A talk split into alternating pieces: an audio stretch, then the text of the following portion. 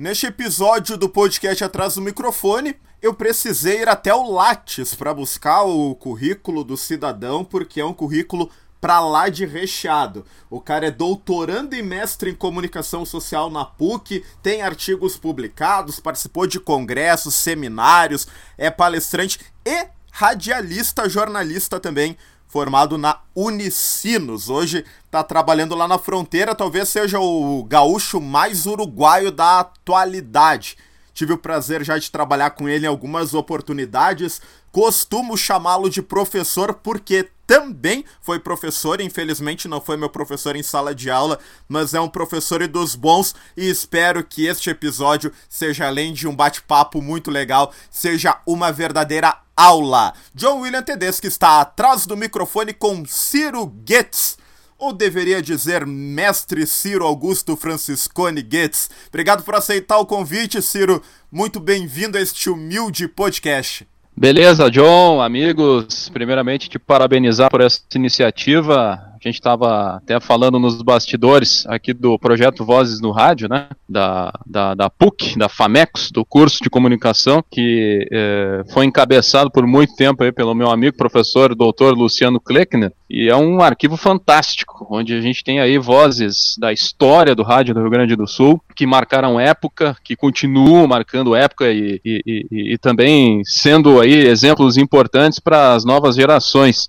Quero te parabenizar por esse trabalho que tu está fazendo, porque é, é, sempre importante a gente ter aí arquivos e valorizar a história, que é uma coisa que infelizmente pouco se faz no Brasil, né, John? Então, é, a tua iniciativa é realmente muito importante, fantástica, repito. E fica a teu critério aí, cara, mestre, enfim, mas eu prefiro que o amigo me chame de Ciro mesmo, que aí a gente está em casa, aqui é tudo na parceria. Beleza. Eu, em várias transmissões, já te chamei de professor. Costumo te apresentar como professor Ciro Guedes nas transmissões que eventualmente participamos juntos, se for algumas aí nessa trajetória. Mas vou ficar com a tua sugestão, então, Ciro. Tu é um cara que ao longo da tua trajetória, depois da formação na, no bacharelado em jornalismo, tu foi pro lado da pesquisa, né, cara? E pesquisando muito sobre o trabalho do rádio, trabalho de narração. Uh, queria que tu contasse um pouquinho pra gente como tá sendo o teu trabalho de produção acadêmica hoje em dia, em como é que tá o teu foco em relação a isso. Eu vi que tu tem alguns trabalhos bem interessantes, queria que tu falasse sobre eles. Verdade, John. É, até tu começaste trazendo o histórico, o famoso currículo, né? então tu começou do presente para o passado. Então é interessante que que tem toda uma caminhada até chegar nesse ponto.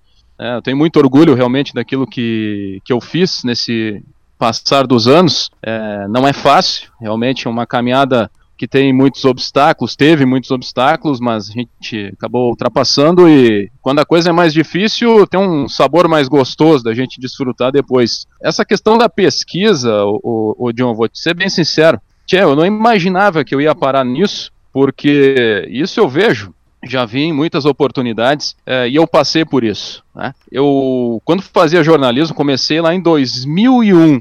2001, fiz vestibular, é, acho que final do ano de 2000, se eu não me engano foi isso, vestibular de verão. Tinha recém terminado o, o, o meu segundo grau, aquela coisa toda. Nem fiz pré-vestibular, eu já estava focado que eu queria fazer Unicinos. Né? Pela excelência do curso de jornalismo da Unicinos, Sei que tem outros, respeito muito, como da própria PUC, Pontifícia Universidade Católica, tem um curso fantástico de jornalismo, a URGS também, mas é, por estar em casa, por ser de São Leopoldo, meus pais têm formação, né, ambos foram formados na Unicinos em outras áreas. A minha mãe é até próxima de mim, vamos dizer assim, porque ela se formou em letras, português e inglês, né? Então está na área das humanas, digamos assim. Inclusive ela teve uma professora que foi minha professora de jornalismo depois, a professora Luísa Carraveta, que era, era, era professora de, de televisão na Unicinos. Até um dia eu comentei com a mãe, ó oh, mãe, que a professora Carraveta, a gente vai fazer um trabalho. Ah, Carraveta? Não, não acredito, ela foi minha professora no curso de letras. Eu, ah! E ela disse assim, até teve uma que que terminou a aula, aí caiu uma água desgraçada ali no pátio. Do... Hoje em dia tem cobertura e tudo, imagina, anos 80 como é que era a coisa, era difícil. E tava a professora desesperada porque quebrou o carro dela e a minha mãe deu uma carona, né? E olha que a minha mãe tinha aquele famoso Chevette hatch a álcool, viu, o John, que o cara tinha que rezar para pegar, né? Imagina. Não é que nem hoje em dia que o cara liga o carro, pode ser álcool, gasolina, diesel, seja lá o que for, o carro liga hoje, né? Ô Ciro, é? e tem um detalhe importante da época que se tivesse muito frio e o carro fosse álcool também ia ter que dar aquela famosa empurrada, né? Meu Deus, tinha aquele negócio lá, acho que é da tua época também, afogador, lembra disso? Sim, sim. Bizarro, cara. Não, não, olha, te contar. Então, a minha mãe diz o seguinte, que ela teve é, é, duas alegrias com aquele Chevette lá. A primeira alegria é quando ela comprou, a outra é quando ela mandou embora, né? Mandou correr aquele carro lá. Mas, é, pois é, foi curioso porque ela deu carona pra professora Carraveta, deu problema no carro dela, deu carona e, e, e quem diria, né? Que anos depois eu iria reencontrar essa grande professora, uma pessoa especialíssima, uh, como minha professora no curso de, de jornalismo. E olha, eu não, não sou muito da TV, da área da televisão, viu, John? Não sou muito, não. Mas é, ela teve um papel fundamental nessa questão da minha trajetória do rádio, porque é, tinha uma disciplina que era de Tele 2, se eu não me engano, Tele 2. E uma das propostas da professora Carraveta é que a gente produzisse um documentário documentário sobre qualquer assunto que fosse. Eu lembro que na época 2004, por aí, eu ainda não trabalhava em rádio, não trabalhava em rádio ainda, mas o meu sonho era um dia ingressar, né? Meu, meu, sonho, meu, meu grande sonho sempre foi trabalhar na Rádio Guaíba, Porto Alegre, Rádio Guaíba de Porto Alegre, ao lado dessas figuras espetaculares, Haroldo, Eck, Edgar Schmidt, então a gente ouvia esses caras aí no, no rádio e a gente tinha eles como ídolos, né? Ídolos, eu me criei ouvindo a Guaíba, meu pai foi o responsável por isso. Me lembro muito bem, 92, 93, por aí que eu comecei a ouvir rádio mesmo, a ouvir como torcedor e acompanhar, e o pai botou na Guaíba, né, uma rádio super tradicional. Então, a minha formação como radialista eu, eu comecei a aprender através da Rádio Guaíba. Depois, mais adiante, que eu fui ouvir Gaúcha, Bandeirantes, outras rádios, porque quando o cara ingressa no curso, aí tu te obriga, né, a ouvir os outros, principalmente depois que tu tá na, na, na profissão, tu tá executando a profissão de repórter, aí sim que tu tem que ouvir o teu concorrente, né? Mas eu sou guaibeiro de formação e, e, e a professora Carraveta, voltando lá no tempo, ela teve um importante papel, por quê? Porque é, cada grupo que a gente formava na, na, na disciplina, para a realização desse trabalho, um documentário, a gente tinha que escolher uma temática entre nós, né? E aí, sendo aprovada, a professora tinha a responsabilidade de buscar os contatos, fazer os contatos, ir atrás, marcar para os alunos fazerem presença, aquela coisa toda, né? E o que que aconteceu? Eu tive a ideia, por que, que a gente não faz, né? Vamos unir o útil ao agradável, né? No, no, no final das contas, por dentro, ah, tava afim de conhecer, né, pessoalmente os caras, mas uh, pessoalmente eu disse, olha, quem sabe a gente não, não, não une o útil ao agradável, vamos fazer um documentário sobre a Rádio Guaíba, o que, que vocês acham? Dei a sugestão, né? Acho que vai ser legal aí para os alunos, para, enfim, darem uma, uma observada aí, né, mesmo que de uma forma uh, não muito efetiva, né, porque só o cara trabalhando, só o cara uh, passando realmente a atuar na área que tu aprende mesmo, que tu vê como é que as coisas funcionam, né. Mas pelo menos para eles terem uma impressão como é que é o dia a dia de um setorista, como é que funciona o trabalho do narrador, né, dos bastidores da rádio, aquela coisa toda. E tá, o pessoal gostou da ideia, da sugestão que eu dei. E aí passamos aí para a professora Carraveta, e ela é uma velha conhecida não só do, da parte acadêmica, como também conhecida no meio né, acadêmico, tem, tem muito respeito aí pelos profissionais de imprensa, não foi nada difícil. Se eu não me engano, ela também teve um, uma força aí do professor uh, Sérgio Wendler, que é outra figuraça que tu deve conhecer de nome também, para quem eu mando um grande abraço, Sérgio Wendler, que trabalhou na área da comunicação, depois se tornou professor também, entrou para a área acadêmica, né, como a gente está fazendo agora. Eu acho que foi com o auxílio do professor Wendler que a gente conseguiu contato com a rádio, marcaram um, um, dia, né? E aí fomos, fomos lá. Aí o que que acontece? Tinha um, um, um, cinegrafista, foi com a gente, né? Ah, não, tô confundindo. Na, na, nesse trabalho, nós mesmos que tínhamos que fazer as imagens. Né? Nós mesmos. Então a gente que produzia tudo. A gente filmava, produzia. 2004, não me lembro nem qual é que era o programa de edição, mas era um negócio bizarro se for comparar com hoje em dia, né? Então, nós tínhamos que fazer tudo nesse trabalho. E, cara, Olha, é impressionante. Eu, no dia anterior, se eu não me engano, a, a esse trabalho, tchê, eu não consegui dormir de tão nervoso que eu tava. Eu ficava pensando naquilo, eu ficava imaginando, o que, que eu vou falar, como é que eu vou me portar, o que, que eu vou fazer. Pá, Rádio Guaíba, cara, eu vou conhecer a Rádio Guaíba, finalmente, pô, um sonho que eu vou realizar, né? E, e a gente iria na, na emissora, num domingo, e depois da emissora, pegaríamos a viatura da Unicinos e o pessoal nos levaria para o estádio para a gente continuar acompanhando os bastidores de uma jornada esportiva. Pô, eu tava realizado, né, cara? Eu tinha o quê? 20, 21, não me lembro. Mais ou menos por aí, né? Essa idade aí. Que hoje em dia tu é um guri com 20 anos, tu tá quase com as fraldas ainda, né, cara, no corpo. As coisas mudaram muito hoje em dia, né? Então o cara é, é gurizão ainda, com 20 anos é brincadeira. E, tchê, quando a gente chegou por lá, eu sei que, que os guris, né, queriam que eu fosse a estrela, entre aspas, da, da história toda. Os caras iam me filmar fazendo passagem, contando a história da Guaíba. Tu acha que eu conseguia? Cara, eu ficava nervoso que tremia, que nem vara verde. Eu fiquei tão tenso, tão nervoso com aquilo lá que eu não conseguia nem me mexer. Quando eu cheguei na, na Guaíba e, e, os caras começaram a se aproximar, assim, sabe? Quando dá aquele trimilico no cara de nervosismo, né? Eu pensei em alguns momentos assim, tia, eu tô no lugar errado, cara. Se eu fico nervoso desse jeito aqui, tenso, suando, né, aquela cebola embaixo do braço lá na frente do. Como é que eu vou querer ser jornalista um dia para entrevistar se eu não consigo nem, nem encarar meus futuros colegas de trabalho, né? Mas fui, mas fui. Sei que, que o, o REC, né, Luiz Carlos REC, meu ex-chefe, nos recepcionou na rádio. A gente chegou lá, aquela, aquela fachada histórica, só aquela fachada lá já tem história, né? Se as paredes pudessem, se os muros pudessem falar, imagina o que eles não iam contar, né? Aí nós entramos lá na, na emissora, prédio ali da Caldas Jones, um prédio antigo, né, tem um elevador que, que, é um negócio impressionante, é um elevador de respeito, um elevador antigão, daqueles mecânicos assim, lá, sei lá de que década, lá para trás, e que muita gente subiu naquele elevador, gente importante, né, o elevador tá até hoje lá, Leonel Brizola, Olívio Dutra, né, entre outras figuras, personalidades aí do esporte, da política, enfim, subiram naquele elevador, eu olhei aquilo lá e pensei, meu Deus do céu, onde é que eu tô, cara? Eu tô né, sendo testemunha da história aqui na minha frente. Para cima, olhando para baixo, olhando para os lados, babando. Daqui a pouco aparece o REC e vamos lá pro estúdio que vai começar o programa. Meu Deus, e eu, eu nervosinho batendo, mas porque os caras, eles, os meus colegas, né, o Cléo, o Eliseu, a Sabrina, Uh, entre outros estavam juntos, eles estavam me botando pilha, o, o John, estavam botando pilha para que eu narrasse um gol no ar, cara. E eu fiquei pensando, ah, mas eu não tenho condição de fazer isso. Como é que eu vou fazer, cara? Olha só meu estado. Eu tô aqui quase estourando, explodindo, né? Querendo me esconder. Como é que eu vou narrar um gol? Que eu tinha a mania de imitar o Haroldo, né? Os caras brincavam comigo, me chamavam de Ciroldo até. Ah, o Ciroldo, não sei o quê. Eu imitava o Haroldo Souza. Ah, aquele jeitão dele, e não conhecia o Haroldo pessoalmente. Então eu pensava assim, mas como é que eu vou narrar o gol no ar, né? Tomara que esses caras não inventem essa história. Sei que nós entramos no estúdio aí. Não me lembro que programa que era, acho que era o Repórter Esportivo. É, Repórter Esportivo. Na época o, REC estava apresentando. Era no antigo, no, no antigo estúdio ainda da, da Guaíba, porque depois que eu, que eu entrei lá em 2009, final de 2009, já tinham feito uma reforma, enfim, né, uma reforma bem importante lá, é, na parte onde está a rádio e tal. Só que quando a gente foi, isso aí, eu acho que 2004, 2005 por aí, ainda era a estrutura mais antiga da rádio, né? Então, estúdio clássico. Aí a gente foi lá.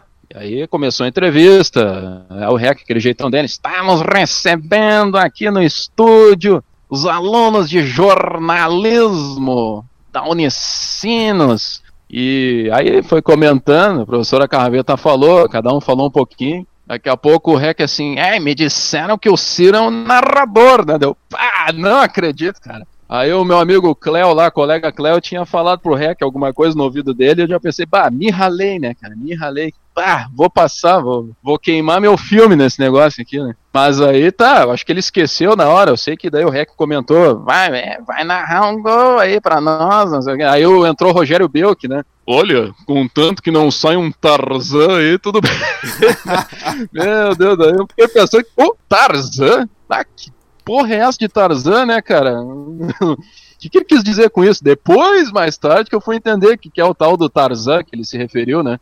Que é o narrador, o cara, sei lá, tá narrando um lance lá, daqui a pouco sai o gol. Isso passou para todo mundo, para mim várias vezes já. O cara, o cara desafina na hora do gol, né? O, sim, o John, tu narrou também. O cara grita o gol, lá pro gol! Isso, isso é aquela coisa ridícula, né? Fica ridículo. Eu sei Fica, porque, cara, eu vou fazer uma revelação para ti. Tem um negócio que eu espero que exista ainda hoje na Rádio Guaíba, que é um arquivo só de rateada, cara. Só de, só de desculpa o termo de cagada que os caras fizeram no ar. É, graças a Deus não tem nenhuma minha lá que eu me lembre, né? Não tem nenhuma minha, a não sei que depois que eu, que eu tenha saído, os caras tenham gravado e atualizado lá, mas, cara, tem cada coisa, cada coisa que tu não, que tu não pode imaginar, cada história, que o lá tinha que pegar um dia, ir lá na Rádio Guaíba, pegar aquele negócio lá e escrever um livro sobre aquilo, só sobre as rateadas dos profissionais de imprensa, né? Que, que o, por, porque, não, porque tem muita maldade, né? O pessoal da Central Técnica é muito, olha, os caras pegam no pé, cara, pegam no pé. Na época, na minha época era o Borghetinho ainda, que era o coordenador, o Borghetinho é mais sério, né? José Moacir Bittencourt, não, não sei exatamente, se, a última vez que eu soube ele estava na parte do arquivo, né? Aliás, é, não sei se conhece, recomendo, para quem faz pesquisa, o arquivo histórico da Rádio Guaíba é um negócio fantástico, fantástico. Não tem nenhuma rádio em Porto Alegre, não sei no interior, aí teria que fazer uma pesquisa, mas em Porto Alegre não tem uma rádio com um arquivo histórico que tem a Guaíba. Cara, é um negócio assim, ó, espetacular. É, é quando eu entrei naquele arquivo lá para fazer as pesquisas que eu precisava na época, eu estava me sentindo como se tivesse achado a caverna do, do como é que se chama, do Alibaba, né? Tesouro para lá, para cá, caindo na tua cara, resvalando. Traduzindo, arquivos de LPs gravados, por exemplo, da Copa de 58. Os caras Nossa. eles gravaram naquela época todos os jogos com a narração do Pedro Carneiro Pereira, com a participação do Flávio Alcaraz Gomes, né, Copa de 62, Copa de 1970, outros arquivos, e, e, eu me lembro na época que o, o Marcelo Salzano, que hoje está na Bandeirantes, ele estava fazendo um trabalho, não sei se tinha iniciado um trabalho, para digitalizar todo aquele arquivo, né? Bom, aí tu imagina, né, o Salzaninho fazendo esse serviço aí, ia demorar uns 300 anos para terminar, né, cara? Ui, vou pegar o arquivo arquivo, arquivo. Ah, o Salzano que tá bem ligeiro hoje em dia, né? Mas na época lá, um, um pouquinho mais lento. Tô brincando, não. Um abraço pra ele. Mas o. Ele, eu acho que tinha começado esse trabalho, depois o Bittencourt tava, tava tocando ficha. É porque é muita coisa, muita, muita, muita, muita coisa, tá? Muita coisa. Então, difícil de dar conta. Então, um arquivo histórico fantástico. Mas, é, voltando àquela história, então, do documentário, né? Eu já, sabe que eu viajo. Daqui a pouco eu saio do planeta Terra, vou lá para Saturno aí viajando. É, na questão da, da, do documentário que a gente fez, então, imagina o nervosismo da criança, né? 20 e poucos anos, é, acho que uns 10 quilos a menos que eu tô hoje, né, cara? Que o cara, depois que, que vira marido, ainda mais com o Pedrinho aqui, é, tem, tem, tem camisetinha que já não cabe mais aqui no corpo da criança, né, cara? E não tem jeito, não tem jeito, né? A gente vai pegando e o cara. Blá, 10 Oi. quilos tá bem ainda, hein? Porque, olha, conheço gente que ganhou pelo menos o dobro aí nessa caminhada. É, não, então eu vou, vou exagerar, acho que até menos, viu? Até, tinha até menos do que eu tenho hoje, então vamos botar uns 15 aí pra arredondar, tá? 15 quilos a menos, vamos dizer assim. É, uma criatura que era só olho e, e, e essa pele branca aqui, que é um negócio assustador. Então o que que acontece? Fizemos lá o, a participação no programa, eu nervoso, estava tenso, né? E ufa, dei graças a Deus que terminou a nossa participação e o Rex esqueceu de me chamar, porque pensei, bah, vou, vou pagar um mico desgraçado aqui, né, cara? Na Ragô, imagina. Tu tá louco? Esses caras tudo aqui, né? Me, me, analisando, tava me sentindo. Sabe quando o cara tá se sentindo analisado, né? E não tá. É, é aquela questão da paranoia, né? Da paranoia.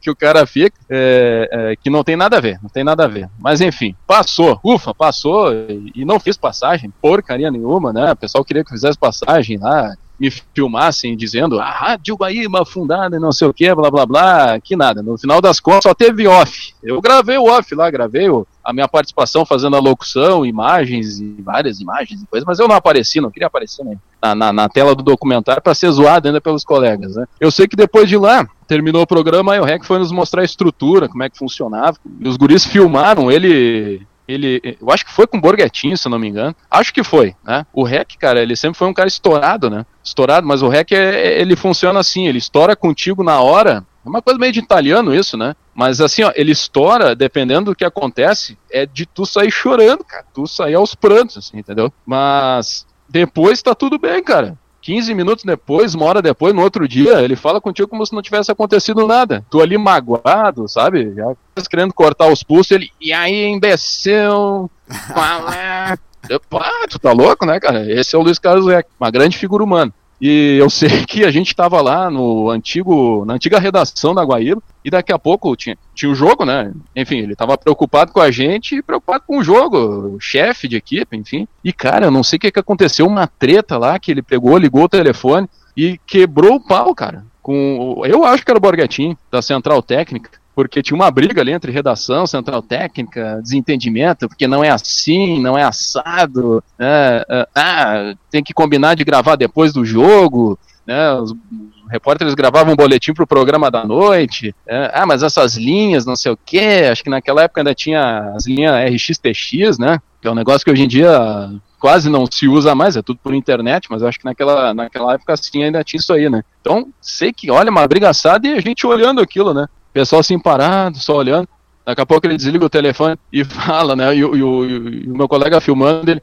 É, essas coisas acontecem. Por exemplo, eu quebrando o pau aqui com a central técnica. Deu, ah, meu Deus do céu. Fiquei pensando, bah, é isso que me espera? Tudo tá louco, né? Tudo tá louco, não dá pra aguentar. Pá, não, tá louco. Bom, aí depois fomos pro, pro estádio, né? Fomos pro estádio. Era um jogo Inter e Corinthians, Inter e Corinthians. Na época o, o Tite treinava o Corinthians, né? Nessa época, acho que foi a primeira passagem do Tite pelo Corinthians, ele não foi muito bem, não foi muito bem no Corinthians, não, não, não, não foi bem mesmo. Né? Só depois, quando ele voltou, que foi campeão da América, ele estava mais experiente, mas eu acho que ele não tinha time também, é uma coisa horrorosa. E o Inter também não era, não tinha uma grande formação. Não, eu não me lembro se naquela época jogavam os, os irmãos, aquele Diogo, Diego, né? Acho que uma coisa assim, se eu não me engano, isso. Tinha o Chiquinho, não sei, eu acho que o Chiquinho fez um gol naquele jogo. Rafael Sobis estava recém começando, 2004, isso? É, faz tempo. Sei que o Inter ganhou o jogo e a gente estava lá fazendo a cobertura. Cara, eu fiquei ali, ó, ali foi o ponto de partida que eu pensei assim, cara, é o que eu quero fazer, cara. Porque quando eu tive a oportunidade de entrar no gramado lá do estádio Beira Rio, caminhar e ver o que estava acontecendo, os bastidores, cara, eu fiquei eu nunca tinha entrado num campo daquela forma de jogo, entendeu? Eu tinha entrado assim num, estádio para é, a primeira vez foi no Beira Rio mesmo, assim, que eu entrei num campo de jogo, no gramado para acompanhar os bastidores, eu fiquei, olha,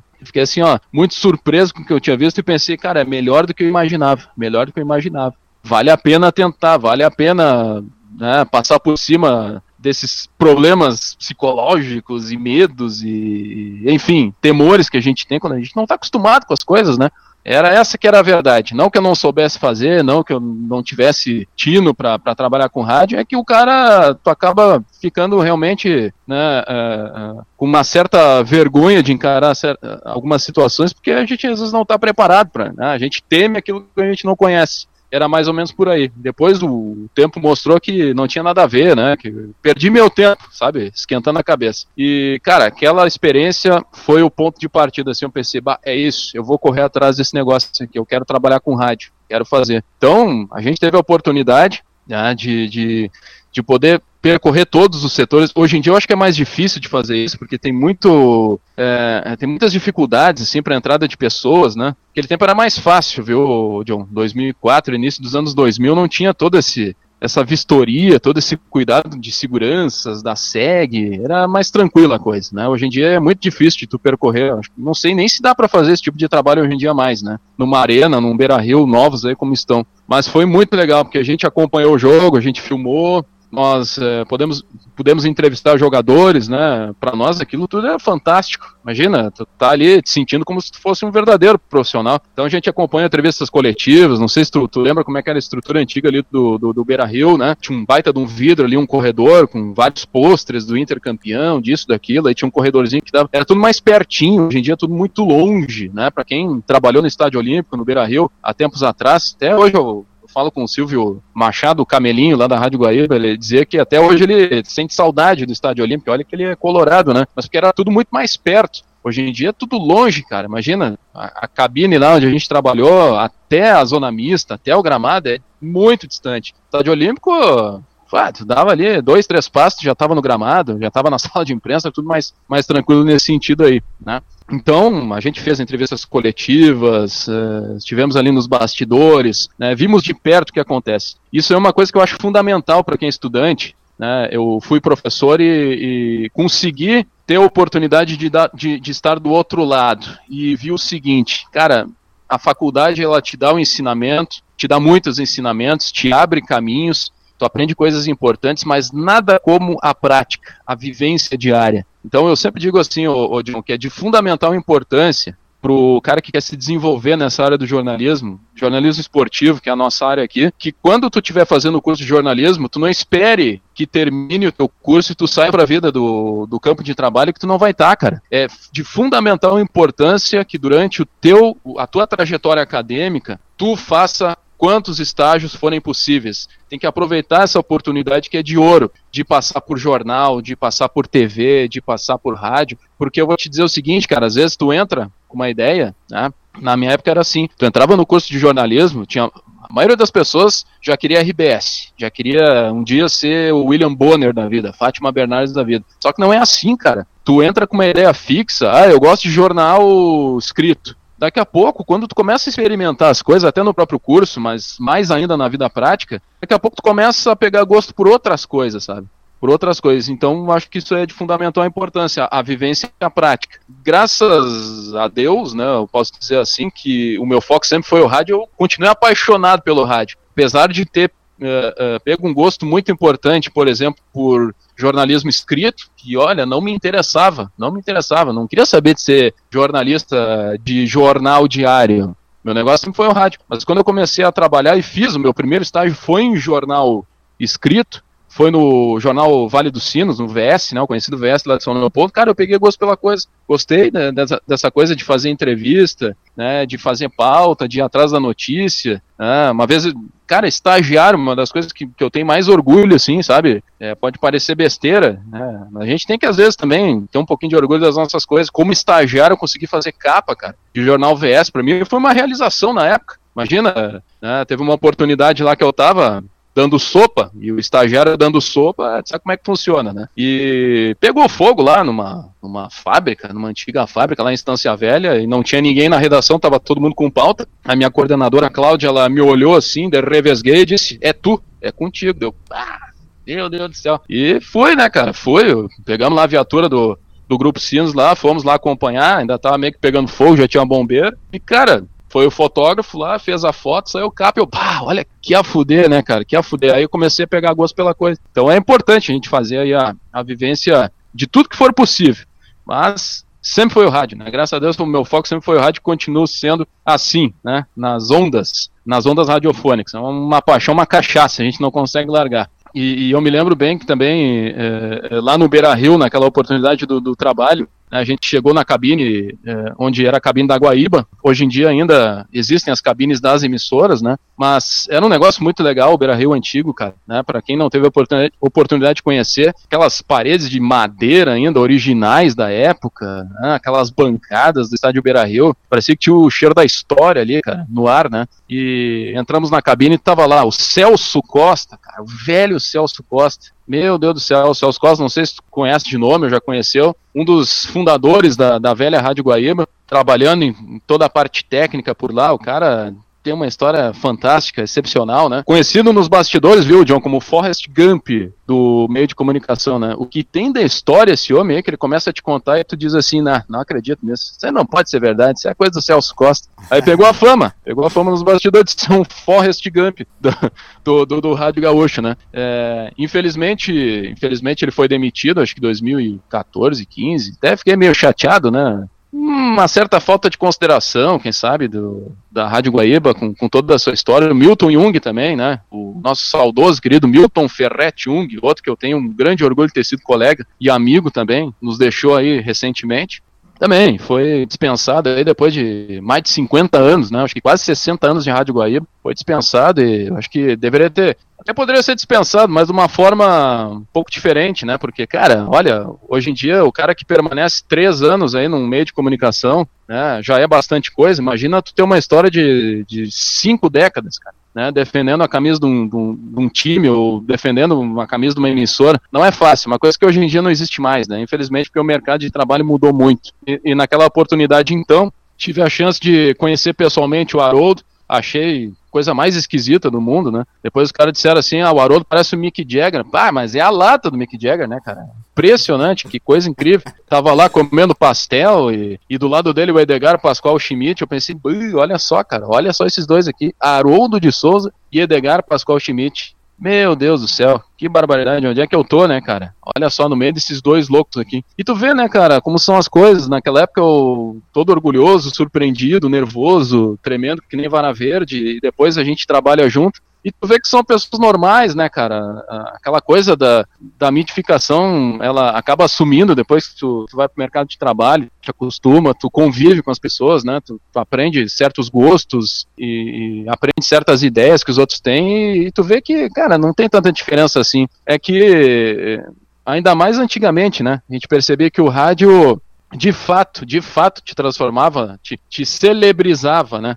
Não sei se esse é o termo mais correto. Então, tu ouvir um radialista, nossa senhora, é uma celebridade, uma importância, mas na verdade é todo mundo igual, enfim, é, é, todo mundo aí tem as suas necessidades, né? E, e, a gente acaba viajando muito. Então, mas naquela época foi uma realização, sem dúvida alguma. E foi um ponto de partida, viu, John, para a sequência, né? Demorou um pouquinho mais, 2004, 2005, nesse meio tempo aí eu já estava me encaminhando no curso de jornalismo e tu me perguntava no início sobre essa questão da academia, né? Tchê, na época que eu estava fazendo curso de jornalismo, mas nem me passava pela cabeça, nem me passava, não queria nem saber dessa questão aí da academia. Eu lembro que mais pro fim do curso, chegou aquele momento que todo mundo passa, né? Tu acaba cursando uma disciplina que é a disciplina de projeto em pesquisa, né? Então, desenvolvi um projeto lá, um, não digo de qualquer jeito, mas eu fiz algo que estava ao meu alcance naquele momento. Eu pensei mesmo, ah, mas que coisa bem chata isso aqui, cara. Isso aqui, me... olha,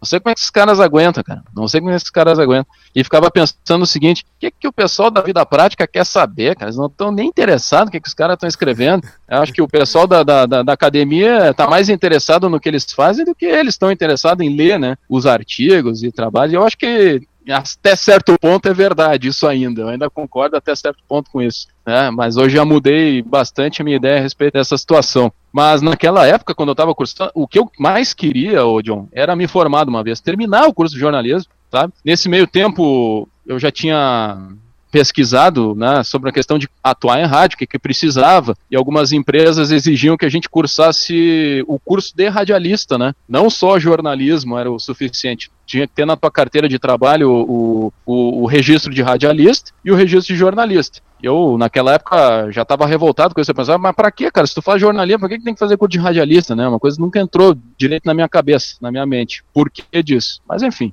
Então, fiz mais alguns estágios, né? Na área, enfim, ainda não era aquilo que eu queria. 2005, deixa eu pensar, passei de novo pelo grupo Sinos, pelo antigo Sinosnet, né? Não existe mais hoje, acho que tudo é jornal NH agora, uma coisa assim. Era, era o princípio da cobertura online do, do, do, jornal. E não sei se tu, tu lembra, tu, tu conhece o cara pessoalmente, Lucas Webel, fotógrafo oficial do Grêmio Porto Alegrense. Sim, sim. O, o, Lucas Weber foi meu colega. É, ele foi meu colega no, no, no site esse, no, no Sinosnet. Né? Ele fazia reportagem e aos poucos ele foi, ele foi se endereçando para a questão da fotografia, né? Aí depois de lá, eu acho que ele foi pro Pra qual jornal que ele foi? Não, não me lembro agora. Enfim, esqueci agora. Não me lembro qual é que foi o jornal. Ele foi para um, um, jornal em Porto Alegre, aí começou a trabalhar com assessoria, começou a trabalhar com aquelas empresas de fotografia voltadas para isso, né? E hoje está no Grêmio, fazendo um excelente trabalho. Então, deu para encontrar ele algumas oportunidades. Como, por exemplo, lá em Buenos Aires, né, na, na final da Libertadores, estava lá, aí a gente brincando, bah, quando a gente tá junto, nós somos pé quente, né? Bah, é verdade, é, o Grêmio ganhou lá, foi campeão lá na Argentina, bah, foi fantástico. Né? Então ele foi meu colega lá, foi meu colega lá no, no cinema. Aí tu vê como as coisas são, né? O mundo, o cara vai se direcionando, tu vê, tu encontra com a pessoa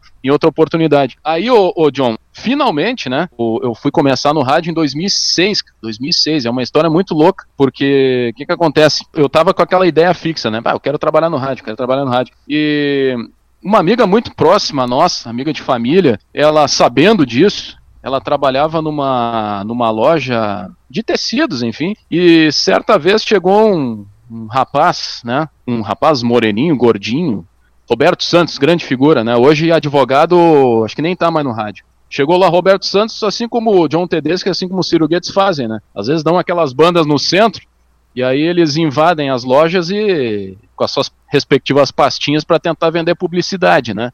Para enrolar lá o cara para botar, para tentar convencer por que, que a tua empresa tem que estar tá patrocinando a jornada esportiva. Por que, por que, que essa empresa, esta loja de tecidos, tem que patrocinar o esporte da rádio é, Progresso de São Leopoldo, que foi a rádio onde eu comecei. Então o que que acontece? Tava lá ele tentando vender e a minha amiga Luciane, até hoje, né? Eu tenho uma dívida com ela, dívida eterna. Ela, ela lembrou de mim e comentou pro Roberto: Olha, Roberto, não sei se. Né, por acaso tem um amigo isso, isso e aquilo, que gosta de rádio, será que ele não pode dar uma passada lá, conversar com você, blá blá blá? E aí tá, daqui a pouco de noite ela me disse isso, olha, conversei com um cara, né, assim, ele disse, olha, pode passar, deu, bah, não acredito que tu fez isso por mim, pô, que legal, cara, pô, que, que amizade, né, às vezes essas coisas acontecem assim e tu fica surpreendido com as pessoas, né, então eu lembro muito bem até hoje disso. E tá, ela me, me fez a indicação, é aquele negócio, né, alguém tem que abrir as portas, né, tem que abrir as portas para ti, e foi o que aconteceu. Aí, num belo dia, fui na, na rádio. A rádio ficava, na época, num casarão do lado da igreja. Não sei se conhece São Leopoldo. É, a, a, sede da Rádio Progresso, ela ficava num casarão do lado da igreja matriz, pertinho da, da rodoviária, ali de São Leopoldo, né? Na época, a Rádio é, Progresso AM 1530 de São Leopoldo. Cheguei lá, abri a porta, pá, pá, pá, uma porta pesada de madeira, e perguntei, né? Cheguei lá no, no corredor, tinha uma salinha e tava um senhor, um senhor idoso, se sentado e, e circulando um jornal. Daí eu já, já me dei conta, ó, cara é das antigas aqui, né? Porque muitos, muitos faziam isso, pegavam o jornal, circulava aquilo que eles achavam interessante, que era notícia, e liam no ar, cara. Reproduziam do que estava no jornal mesmo, não produziam nada, liam direto do jornal, né? E o Paulo Machado, então, né? Que é esse senhor aí, me disse, olha, um vozeirão impostado, né? Rádio hoje em dia não tem esse negócio de vozeirão, né? Mas na, na época dele tinha. Eu perguntei, é, com licença, o Roberto Santos, por acaso, tá por aí? É, enfim, gostaria de falar com ele, enfim, sobre uma oportunidade. Muito bem, guri. Espera ali que daqui a pouco ele vai falar contigo, tá ok? É só passar ali perto do estúdio. Eu, tá, beleza, muito obrigado. Tal. Daí deixei ele, que ele tava fazendo lá. E fui. Aí o Roberto Santos estava lá no estúdio, né, um estúdio grande assim da, da Progresso, estava lá apresentando, ele apresentava na época de manhã um programa, programa assim daqueles populares, porque a, a Rádio Progresso, até hoje ela é assim, né, sabe, aquela programação tipo da Rádio Alegria da Vida, música sertaneja, sertaneja universitária, o cara lê horóscopo, aí eu cheguei lá e ele tava lá apresentando, alô gente, bom dia, aqui Roberto Santos, ligadinho com você aqui na nossa Rádio Progresso 1530, fiquem ligados que daqui a pouco tem os prognósticos, o horóscopo, alô você de Ares, alô você de Tordo, eu pensei, é aqui, cara, né? nada a ver comigo esse negócio, né? Mas enfim, rádio, né? Sabe como é que é? O cara naquela época, desempregado ah, não tinha um troco no bolso. Ah, quer saber, cara? Vamos, vamos encarar esse negócio. Eu sempre gostei de rock, né? Roqueiro. E eu metido naquele negócio lá. Alô, Zé, arrisca a faca aqui na Progresso. Pá! Que que é isso, cara? Não, não, tá lá. Bruno e Marrone. Não, não, não, não. Onde é que eu tô me metendo, né? Mas enfim, tá. Vamos passar por cima disso, porque né, isso aí faz parte, faz parte do, do aprendizado, do aprendizado. Bom, daí ele liberou lá e falou comigo. E aí, garotinho, tudo bem? Ô, oh, o que que tu quer? O que que tu precisa? Ah, que eu falei, minha amiga e tal, falou contigo. Ah, tá, Luciane, claro, claro. Não, é o seguinte, olha só, tu vai ter que falar com o Santete. Santete, Santete que é o nosso coordenador, aí tu fala com ele, tá certo? Conversa com ele ali. Tá, beleza. Aí dela pra ele e ele pro Luiz Carlos Santete. Felizmente faleceu também o Santete. É um, foi um grande apresentador também do nosso Vale dos Sinos, né? Todo mundo conhece de nome, enfim, né? Perguntar, por exemplo, Jorge Baltar, esse tu conhece, né? Jorge Baltar, que é narrador da Gazeta, trabalhei com ele na Progresso, depois na ABC, e, e foi lá que eu conheci ele. Então, me apresentei para o Santete, conversei para ele, e o Santete também tinha uma voz impostada assim, ele me falou o seguinte, olha cara, o negócio é o seguinte, é, eu não posso te contratar, normal, né? Hoje em dia, hein, ô John, quem é que não ouviu isso, né? Eu não é. posso te contratar, mas tu, se tu quiser, eu tenho um negócio aqui. Eu, bueno, eu já fiquei meio, meio assim, né? Mas enfim, vamos ouvir o que esse cara tem para dizer, né? Ele, olha, a realidade é essa, eu não posso te contratar nesse momento, mas é o seguinte, eu tenho um campeonato, que eu vendi um campeonato, um torneio de tênis. Se tu tiver interessado, de repente tu pode fazer uns boletins de lá, eu te pago 30 reais por dia, o que, que tu acha? Eu pensei assim, pá, nunca fiz troço aí, cara. Ah, tênis, cara, pô, tênis. Até gosto de tênis. Depois do futebol, o esporte que eu mais gosto é tênis, mas pá, tênis, o que, que eu vou fazer cobertura de tênis? Ah, aceitei, né, meu? Aceitei. Aí tá, 30 pila por dia. Pra quem não tinha um real no bolso, 30 pila por dia, pô, meu Deus do céu, né, cara? Naquela época dava pra comprar um par de All-Star, né? Pra botar no pé. E, e tá.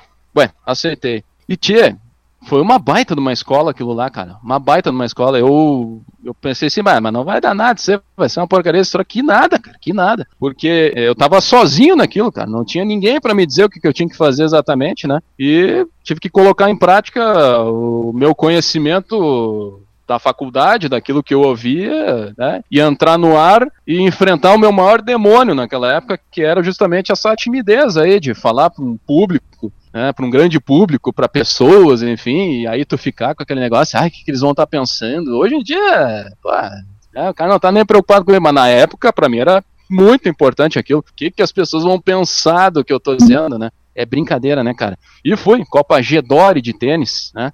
Copa... E lá, para tu ter uma ideia, o meu caro John Tedeschi, adivinha quem é que eu conheci nessa minha primeira cobertura jornalística? Conheci Paulo Bizarro, cara. Tive o prazer, o prazer de conhecer Paulo Bizarro, essa figura espetacular do nosso jornalismo, que na época ele tinha um, um, um, site, ele trabalhava num site chamado Viva São Léo, Viva São Léo. Aí ele, ele tinha uma canetinha, eu acho que ele mandou fazer umas 5 mil canetinhas mais ou menos. Todo mundo que ele conhecia dava canetinha. Até hoje eu tenho, eu mostrei pra ele uma vez, ele cai, quase caiu duro, né? Pá, da época do Viva São Léo ainda, cara, canetinha.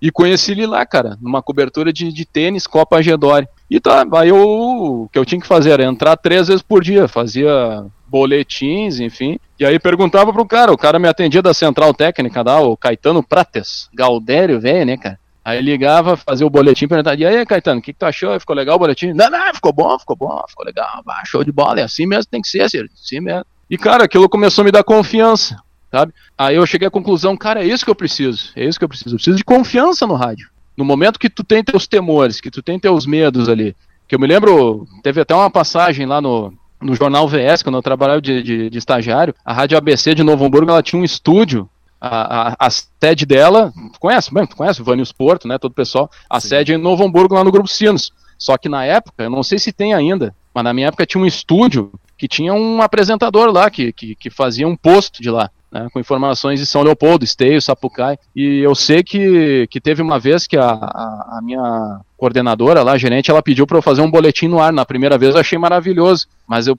fiquei pá, muito nervoso, cara, muito nervoso. Aí eu já ficava com medo, né?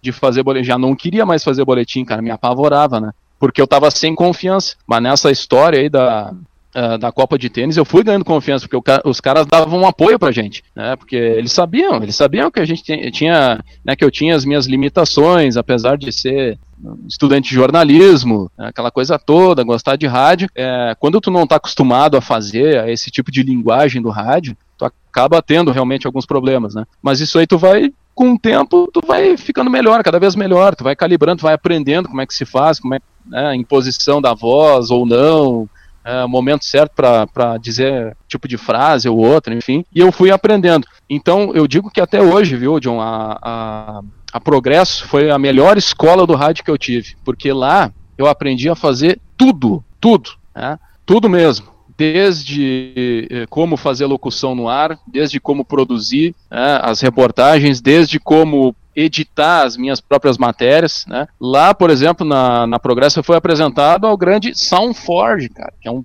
programa, desculpa fazer a propaganda aí, mas o Soundforge é um programa que eu uso até hoje, que está no meu coração, programa de edição de áudio que, que eu sempre achei fantástico. Aprendi a mexer, a fazer edição, é, aprendi a montar equipamento, né? Nunca tinha mexido em microfone, em equipamento, porcaria nenhuma da minha vida, e na, na Progresso fui obrigado a fazer isso. Mas não é aquela obrigação que os caras, eles, eles te mandam e não fizer, tu vai apanhar, entendeu? É uma coisa assim que é natural, vai naturalizando aquilo. Né? No momento que eu comecei a narrar, ah, o narrador que tem a responsabilidade de montar o equipamento. Então comecei a montar equipamento. E assim foi, né? Eu comecei realmente pequeno por lá, fazendo boletins, aí depois começava a participar de programas, né, tinha um certo nervosismo, aquela coisa de fazer a locução no ar. Né, eu me lembro, o Jorge Baltar, na época, apresentava um programa, ele sempre me deu força, ah, isso e aquilo, cara, ah, tem que cuidar com isso. Aprendendo com esses caras aí com grande experiência e fui pegando, fui pegando a manha, fui pegando a manha, fui me sentindo cada vez mais pronto, né, para encarar coisas maiores. O, o, me dava muito bem com todos ali na rádio, né, até que chegou o momento em que a Progresso me contratou, né, apesar de todas as dificuldades que eles tinham,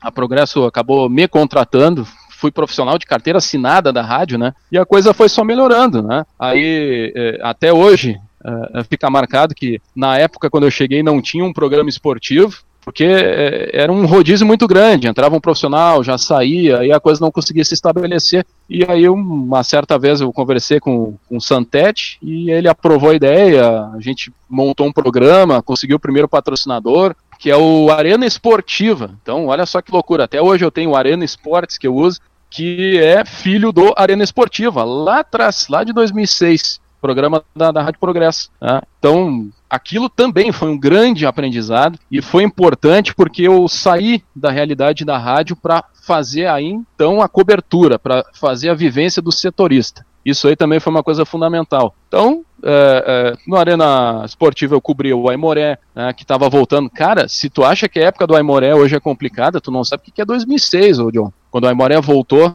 ao futebol profissional, meu Deus do céu, era um negócio assim extremamente varziano, extremamente varziano, né? uh, uh, mas não por culpa, não quero culpar aqui os DJs na época, a dificuldade era muito grande, porque justamente o Aimoré estava voltando, não tinha patrocínio, não tinha nada, né? era só a história antiga do clube, e o querido Gão, né? Uh, que também faleceu, não sei se chegou a conhecer o Gão, ex-presidente do Aimoré, foi jogador do Aimoré, falecido, né? ele que, que teve a responsabilidade junto com, com, com, com o pessoal lá do núcleo jovem aimorezista, né? conseguiram trazer o Aimoré de volta. Sei que foi fundamental. E eu comecei a acompanhar, fazer setor do Aimoré, 2006, 2007. Na época em São Leopoldo tinha um, um, uma escola que se chama Gustavo Schreiber, que eles começaram a apostar muito no esporte e montaram um time de futsal né, para jogar no seu ginásio. Aí é, é, chegaram a jogar até a série ouro, cara, do, do futsal e, e a rádio estava acompanhando tudo. A gente estava indo atrás e fazendo transmissões, né? Do futsal, aquela coisa toda. Depois, o Sapucaiense recebeu um grande incentivo financeiro da, da Prefeitura de Sapucaí do Sul em 2007. A partir de 2007, montaram um baita num time. Tinha o Círio Quadros, que era, que era o treinador. Né? Tu, tu vai te ligar nessa agora que eu vou te contar. O Lacerda, que hoje é técnico do Caxias, ele era jogador do Sapucaense na época, de São Leopoldo, morava, era quase meu vizinho Lacerda, né? Sempre foi líder, uma figura humana sensacional também. Aí depois do Sapucaense, acho que acabou jogando no Caxias e lá, nossa, tomou uma identificação espetacular e hoje técnico do Caxias, cara que ganhou do Grêmio aí, que tem muita gente que acha até que tem que dar o título pro Caxias, né? Pelo que o Caxias fez aí na, na, na competição até agora. Ciro. Diga. Um baita zagueiro também, né? O Rafael Lacerda. Ah, mas um baita no zagueiro, cara, ele, ele jogou naquela época, 2007, 2008, que até 2009, se não me engano, no Sapucaense, o Sapucaense tinha um time espetacular, foi campeão da, da, da segunda divisão do Campeonato Gaúcho, eu sei porque eu viajei todo o interior do estado com eles fazendo coberturas, né, inclusive onde eu moro hoje, a, a 2007 eu transmiti, cara, um negócio assim que me arrepia até de pensar, né, tempo num local, tu não imagina que um dia tu vai estar morando nesse lugar, né, não, e, e então eu tava dizendo, o John, que eh, naquela época eu vim aqui para fazer uma transmissão do, do Sapucaense no Campeonato Gaúcho contra o 14 de julho. O clube que infelizmente está tá licenciado do futebol profissional e não imaginava que um dia ia estar tá morando aqui em Ribeira, né? Que eu sempre fui um apaixonado pelas coisas do Uruguai e quando eu vim para cá eu fiquei fascinado, né? Em ter o contato, em conhecer, por exemplo, o estádio Atílio Paiva, que teve Copa América, de estar tá aqui tomando uma cerveja uruguaia de noite, um frio desgraçado, né, cara? A gente veio aqui no inverno, um frio horroroso. Até para ter uma ideia, os caras marcaram o jogo de dia porque de noite não dava, cara. Caiu uma neblina ali no João Martins e não tem jogo, né? Então foi fantástico. Então a gente não imagina. Então, naquela época de rádio Progresso, a gente cobria o Aimoré, cobria o Sapucaense, passei a cobrir o Novo Hamburgo também, né? Novo Hamburgo, eu fiz grandes amizades no Novo Hamburgo, até hoje tem o gringo lá que trabalha no Novo Hamburgo, que é um baita num parceiro, né, cara? Que ele ouvia sempre o programa à noite. É, Luizinho Valentim, entre outras pessoas. Novo Hamburgo eu peguei um, um carinho muito grande também, né, pelo clube. Então foi muito legal isso aí de, de, de, trabalhar com o setor, porque depois foi a base para aquilo que viria mais adiante. Então já estava preparado para encarar, porque não muda muito, na verdade. Claro, é mais fácil, o acesso é muito mais fácil num clube do interior para tu entrevistar um jogador, um dirigente, do que hoje em dia num, numa dupla Grenal da vida, né? Mas o mecanismo, a forma como acontece, ela é a mesma. Não, não tem muito mistério, né? É acompanhar o treinamento, ver o que acontece, trabalhar na especulação, né? Sobre contratações, é meio repetitiva essa história, na verdade, né? Então não muda muito. Então, é, é, por isso que eu ressalto, a Rádio Progresso, para mim, né, uma rádio que está no meu coração, foi a minha grande escola onde eu aprendi realmente como é que se faz rádio e lá trabalhei com pessoas muito importantes, citei aqui o Paulo Machado, o Luiz Fernando, né? Uh, o próprio Santete, Jorge Baltar, o Eduardo Souza, não sei se tu conhece, o Eduardo Souza, trabalhei com ele também, viajei com ele para o interior aí para fazer jogos, né? Hoje ele está narrando, mas na época fazendo muita reportagem. Cheguei a trabalhar até com o Luiz Magno, cara. Fiz jogo com o Luiz Magno, que hoje é narrador da, da Rádio Guaíba. Na época ele, ele narrava numa, numa emissora que eu acho que existe ainda hoje, que é uma educativa, a Rádio Equipe de Sapucaia do Sul, que eu também fiz narrações por lá e, e na Progresso, eventualmente, ele fazia alguns jogos. Né? Ele tinha um, um jeito meio caricato, ele gostava meio de fazer umas de Ari Barroso, de levar efeitos especiais pra jornada. Até que um dia disseram pra ele, cara, se tu parar com essa, com essa história de efeito sonora, tu vai te dar bem com a narração. Cara, dito e feito, né? O cara passou por Caxias, passou pela Gazeta, né? agora tá aí na, na Guaíba, um baita de um narrador e uma grande figura também, grande pessoa também, né? Então cheguei a trabalhar com ele também, ele narrando e eu como, como repórter. E, e, era legal, cara, porque a gente fazia futebol profissional, a gente fazia futebol amador, futebol amador sempre foi muito forte em São Leopoldo, tem um, tinha uma liga muito forte da Linfa, né? Liga Interna Municipal de Futebol Amador de São Leopoldo. Então, a, a gente às vezes estava do céu ao inferno, ou a gente estava transmitindo um, uma final de Copa Libertadores, que a gente fez em 2007, ou a gente estava lá no campo lá de não sei quem, lá do Santos Dumont, né?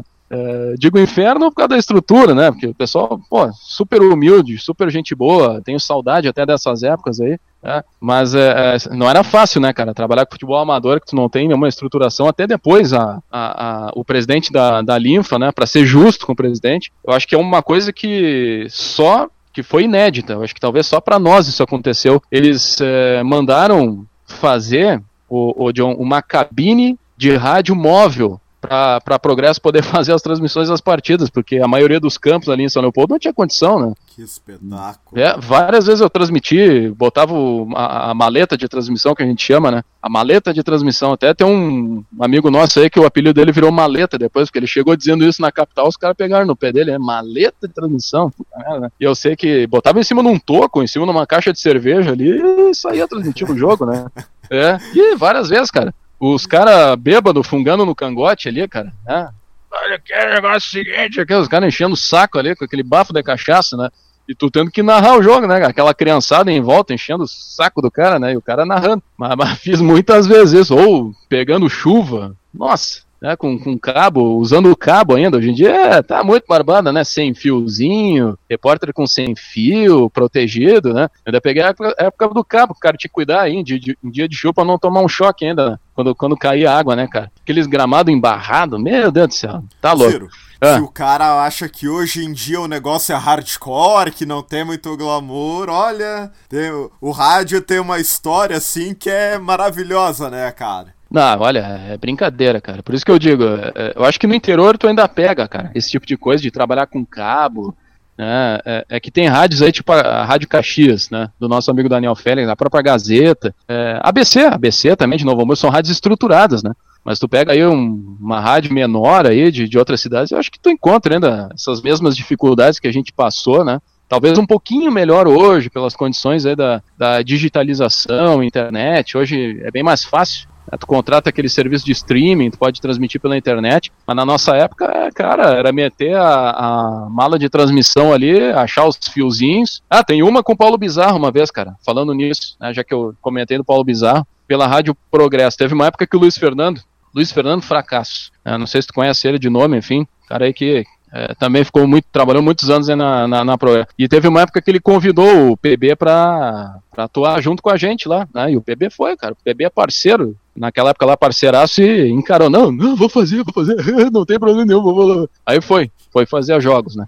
Eu sei que uma vez o, o, o Luiz Fernando me escalou para fazer um jogo em Caxias, no Alfredo Jacone, eu e o Paulo Bizarro. E naquela época eu tinha recém tirado a minha carteira de motorista, enfim, é complicado, né, cara? Mas tá, fui, encarei, né, cara? Encarei eu dirigindo pra montar equipamento, fazer tudo, narrar o jogo. Era um jogo três da tarde, né? Imagina qual é que era a audiência, o John Tedeschi. O jogo, tipo, numa quarta-feira, três da tarde, Caxias do Sul, né? Juventude Aimoré, não sei se era Copa da Federação, acho que era isso, Copa da Federação. Então, nem os times na sua força máxima tinham. Né? Enfim, e no estádio, óbvio, não tinha ninguém na, na tarde, não. Negócio ridículo, né? Um jogo desse. Mas fomos, né, cara? Eu sei que eu calculei mal o negócio, cara. Calculei mal. Eu pensava assim, vamos sair cedo, Paulo Bizarro. Eu já preocupado, né? Falei na noite anterior, ô PB, é o seguinte, cara, acho que a gente tem que sair cedo aí, quanto mais cedo a gente chegar, melhor, né? Não vamos sair em cima do laço. Cara, a gente saiu da, da, da rádio, acho que era coisa das nove da manhã, tipo, pra ir pra, pra Caxias, meu. Pelo amor de Deus, cara, não precisa. Para um jogo às três da tarde, sair às nove da manhã, imagina que hora que a gente chegou lá, né? Ah, mas enfim, né? É, o cara é, é, pouca prática, né? Pouca prática. Eu sei que pegamos um carro, né? Um uninho, que nem esse que eu tenho hoje. Aliás, o Daniel Félix pega no meu pé que eu sou o rei dos Unos, né? Eu já fui lá na. Os é, Unos de firma? Uno de firma, mas esse, esse da, da Progresso era, era literalmente o Uno de firma, né, cara? Porque ele era branco e adesivado, só faltava a escada em cima, né? Entendeu?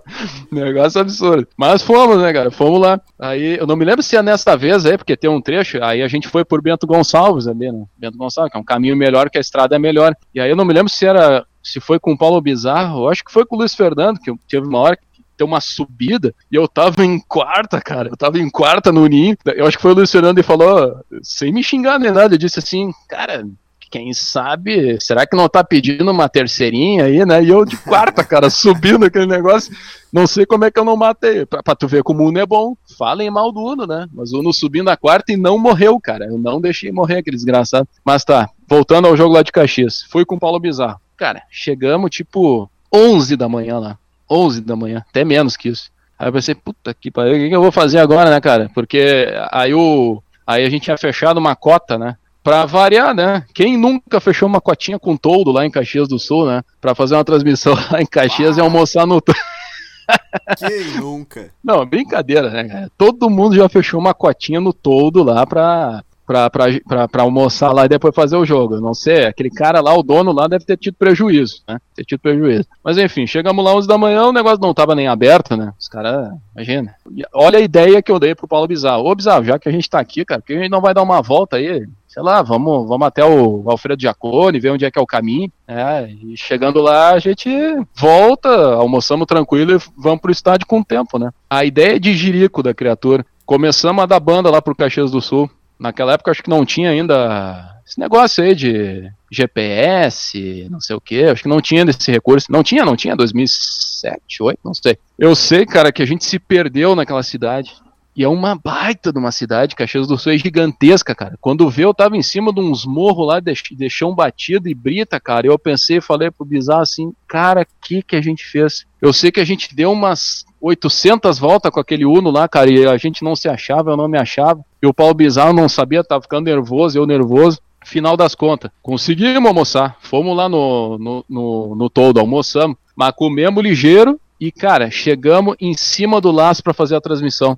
Enfim, em resumo, eu saí 9 horas da manhã para chegar quase atrasado numa transmissão das 3 da tarde em Caxias do Sul. Não, eu queria me matar, né, cara? Eu queria me matar. E chegando lá, cara, chegando lá, o, o bizarro tá de prova. A, a, naquela época a gente pediu, não sei se chegou a passar por isso, mas as rádios elas pediam as linhas, né? TX e RX, transmissão e retorno, pro pessoal da, da, da, telefônica, não sei se era Brasil Telecom na época, aí o, o, o técnico ia lá, puxava a linha, né, contratada, e eles instalavam teoricamente, teoricamente, eles tinham que instalar as linhas na cabine para a gente chegar lá, identificar e fazer a instalação do, do, equipamento. Cara, eu nunca vi uma coisa igual. Cheguei na cabine, que era tal da cabine designada, eu acho que era só nós e talvez a Rádio Caxias transmitindo aquele dia. Chegamos lá para a transmissão, eu olhei embaixo da bancada, não acreditei, uma maçaroca, mas era fio vermelho, fio amarelo, fio verde, fio branco, fio preto. E tudo bem, né? Não tem problema nenhum. Se tivesse uma identificação qual era o nosso fio.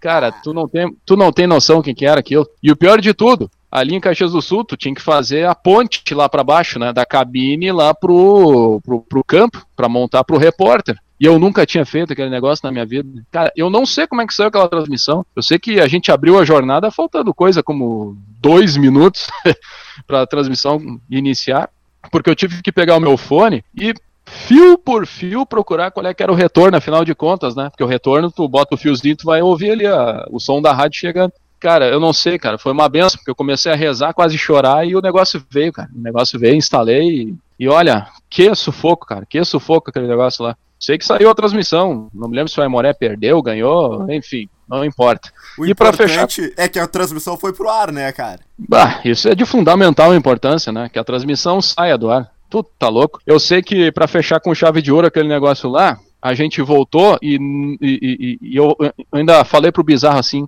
cara, tá preteando o céu, cara, vai pretear os olhos da gaita. Olha só como é que tá esse céu, cara. E tava vindo, cara, uma massa, sabe? Aquela massa que tu olha assim, tu começa a te apavorar. Lá adiante tu vê aquela nuvem assim que ela destoa, porque é um, uma coisa negra, azul escura, né? Que é aquela bomba que tá vindo na tua direção, e lá adiante tu, tu já vê que tá trovoando, né? E tu pensa assim, meu Deus do céu, e agora? Ah, tomara que isso aí vá para longe e não veio. Cara, a gente pegou uma chuva torrencial à noite, à noite, de Caxias até São Leopoldo, sendo que um trecho ali da, da, da, da rodovia os caras estavam em obra e não tinha uma sinalização. Eu sei que eu comecei a me apavorar no momento que eu passei por um trecho e tinha um carro que havia nos ultrapassado e lá adiante o carro tava dando um buraco. Pergunto pro bizarro isso, cara. Eu não sei, cara. Olha, foi uma benção. Eu tô vivo aqui hoje porque, olha, só só aquele que tá lá em cima, só Deus para explicar, cara. Uma jornada épica, né? Negócio de louco.